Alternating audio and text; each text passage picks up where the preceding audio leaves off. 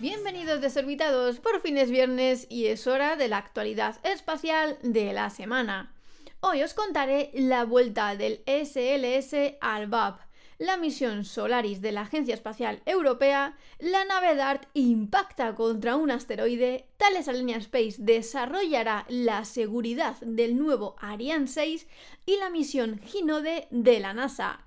¿Preparados? 3, 2, 1, despegamos. 3, 2, 1, 0.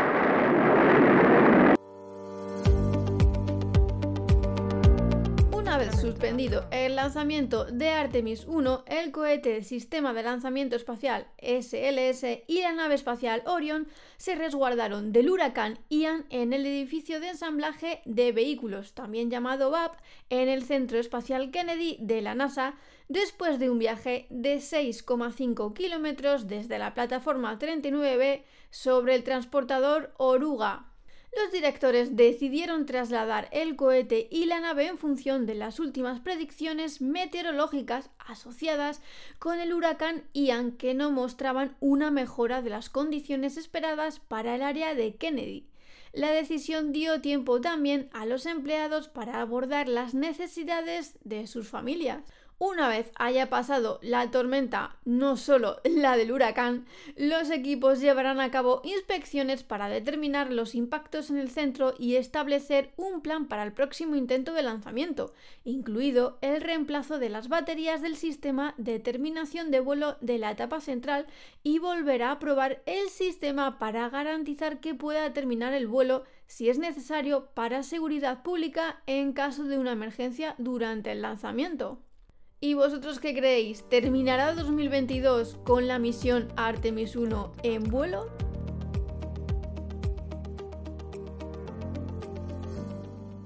La Agencia Espacial Europea propone Solaris, un programa de I+D para madurar el concepto y sus tecnologías críticas, como respuesta a importantes incertidumbres y desafíos técnicos que plantean recientes estudios que muestran que la energía solar basada en el espacio es teóricamente viable y podría respaldar el camino hacia la descarbonización del sector energético el Sol nunca deja de brillar en el espacio y la luz del Sol es mucho más intensa allí que en la superficie de la Tierra. Entonces, ¿qué pasaría si pudiéramos reunir esa energía en el espacio y luego enviarla a la Tierra? El desafío de descarbonizar el sector energético de Europa en las próximas décadas es enorme. El director de la Agencia Internacional de Energía, Fatih Birol, escribió en el Financial Times que se requiere nada más que una transformación total de nuestra infraestructura energética, una empresa mundial de velocidad y escala sin precedentes. Es posible que casi la mitad de los recortes de emisiones necesarios para avanzar hacia el reto cero neto para 2050 deban provenir de tecnologías que aún no están en el mercado. Además del necesario aumento masivo de la energía solar y eólica terrestres, que son intermitentes por naturaleza, existe una necesidad urgente de nuevas fuentes de energía de respaldo y de equilibrio de la red, actualmente proporcionadas principalmente por combustibles fósiles, hidroeléctricos y nucleares. Por lo tanto, en el contexto más amplio de una transición energética que la AIE estima que requerirá inversiones de billones de euros, se están estudiando una variedad de fuentes alternativas, incluida la geotérmica y a más largo plazo la fusión nuclear. Solaris ayudará a decidir si es factible agregar a esta lista de trabajo la energía solar basada en el espacio, un concepto de décadas de antigüedad para el suministro de energía limpia. Los satélites de energía solar en órbita geoestacionaria recolectarían la luz solar de forma permanente las 24 horas del día, los 7 días de la semana y luego la convertirían en microondas de baja densidad de potencia para transmitirla de manera segura a las estaciones receptoras en la Tierra. La física involucrada significa que estos satélites tendrían que ser grandes, del orden de varios kilómetros de tamaño, y lo mismo para las rectenas de recolección en la superficie de la Tierra. Esto a su vez requeriría avances técnicos en áreas como la fabricación en el espacio y el ensamblaje robótico, la energía fotovoltaica de alta eficiencia, la electrónica de alta potencia y la formación de haces de radiofrecuencia. También se emprenderán más investigaciones para confirmar los efectos benignos de las microondas de baja potencia en la salud humana y animal y la compatibilidad con aeronaves y satélites. La propuesta del programa llega en un momento en el que el interés mundial en la energía solar basada en el espacio está en su punto más alto en décadas, con demostraciones en órbita que se están preparando en Estados Unidos, China y Japón, Reino Unido ha establecido su iniciativa de energía espacial para desarrollar energía solar basada en el espacio, mientras que la Comisión Europea está financiando un proyecto que investiga reflectores grandes y livianos que redirigen la luz solar hacia granjas solares en el suelo llamado Sols Space.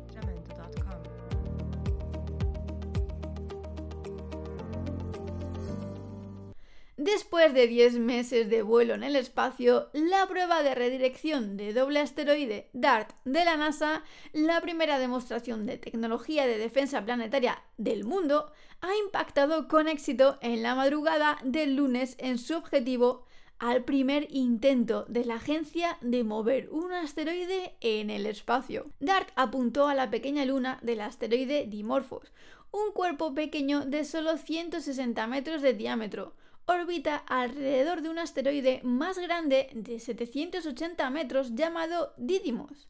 Ninguno de los asteroides representa una amenaza para la Tierra. Esto es muy importante. El viaje de ida de la misión confirmó que la NASA puede navegar con éxito una nave espacial para colisionar intencionadamente con un asteroide para desviarlo, una técnica conocida como impacto cinético.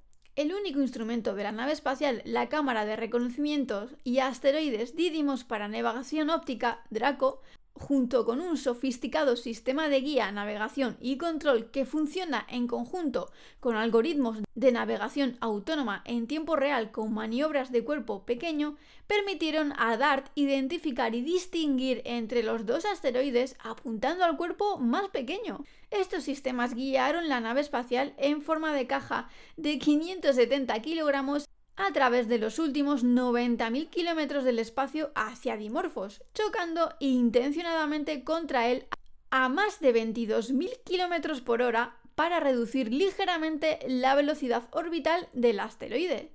Las imágenes finales de Draco obtenidas por la nave espacial segundos antes del impacto revelaron la superficie de Dimorphos en primer plano. 15 días antes del impacto, el compañero CubeSat de DART, Licia Cube, proporcionado por la Agencia Espacial Italiana, se desplegó desde la nave espacial para capturar imágenes del impacto de DART y de la nube de materia expulsada resultante del asteroide. Junto con las imágenes de vueltas por Draco, las imágenes de Elysia Cube están destinadas a proporcionar una vista de los efectos de la colisión para ayudar a los investigadores a caracterizar mejor la efectividad del impacto cinético para desviar un asteroide. Debido a que Elysia Cube no lleva una antena grande, las imágenes se enviarán a la Tierra una por una en las próximas semanas. Aproximadamente dentro de cuatro años, el proyecto ERA de la Agencia Espacial Europea realizará estudios detallados tanto de dimorfos como de dídimos, con un enfoque particular en el cráter dejado por la colisión de DART y una medición precisa de la masa de dimorfos.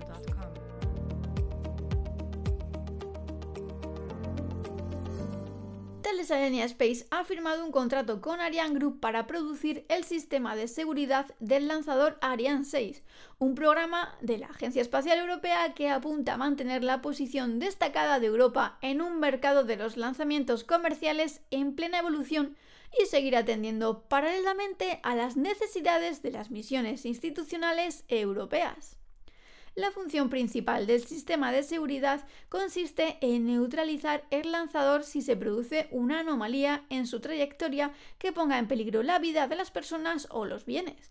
Las unidades electrónicas que constituyen el núcleo central del sistema de seguridad han sido totalmente diseñadas y fabricadas por Alenia Space en Bélgica. Este contrato, que marca la continuidad con los anteriores contratos de desarrollo firmados para Ariane 6, cubrirá hasta el decimoquinto lanzamiento del programa, con la entrega de 112 equipos de aquí al verano de 2024. También permite acelerar el paso de cara a la fase de operaciones, la cual tendrá, según se espera, una duración de 30 años.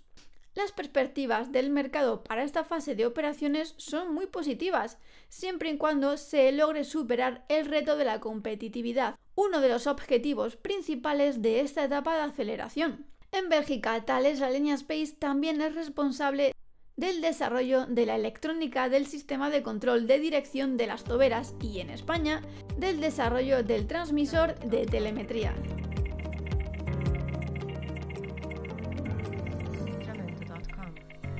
Hinode fue una misión internacional para estudiar nuestra estrella más cercana, el Sol. Hinode exploró los campos magnéticos del Sol para mejorar la comprensión de lo que impulsa la atmósfera solar y las erupciones solares. El telescopio óptico solar de Hinode fue el primer instrumento espacial que medía la fuerza y la dirección del campo magnético del Sol en la superficie, la fotosfera.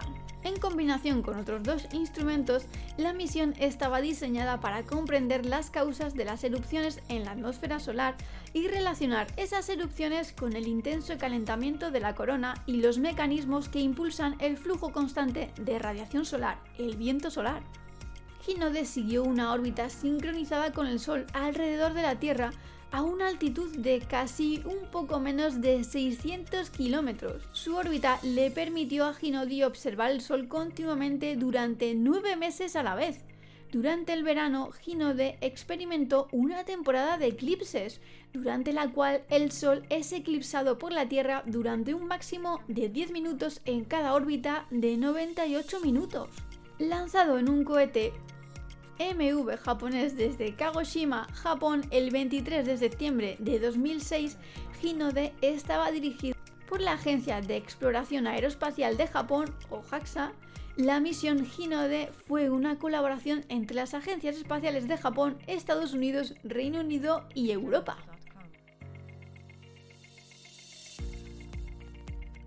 Y hasta aquí el programa de hoy, desorbitados. Espero que hayáis disfrutado de esta semana y que tengáis un fin de semana increíble.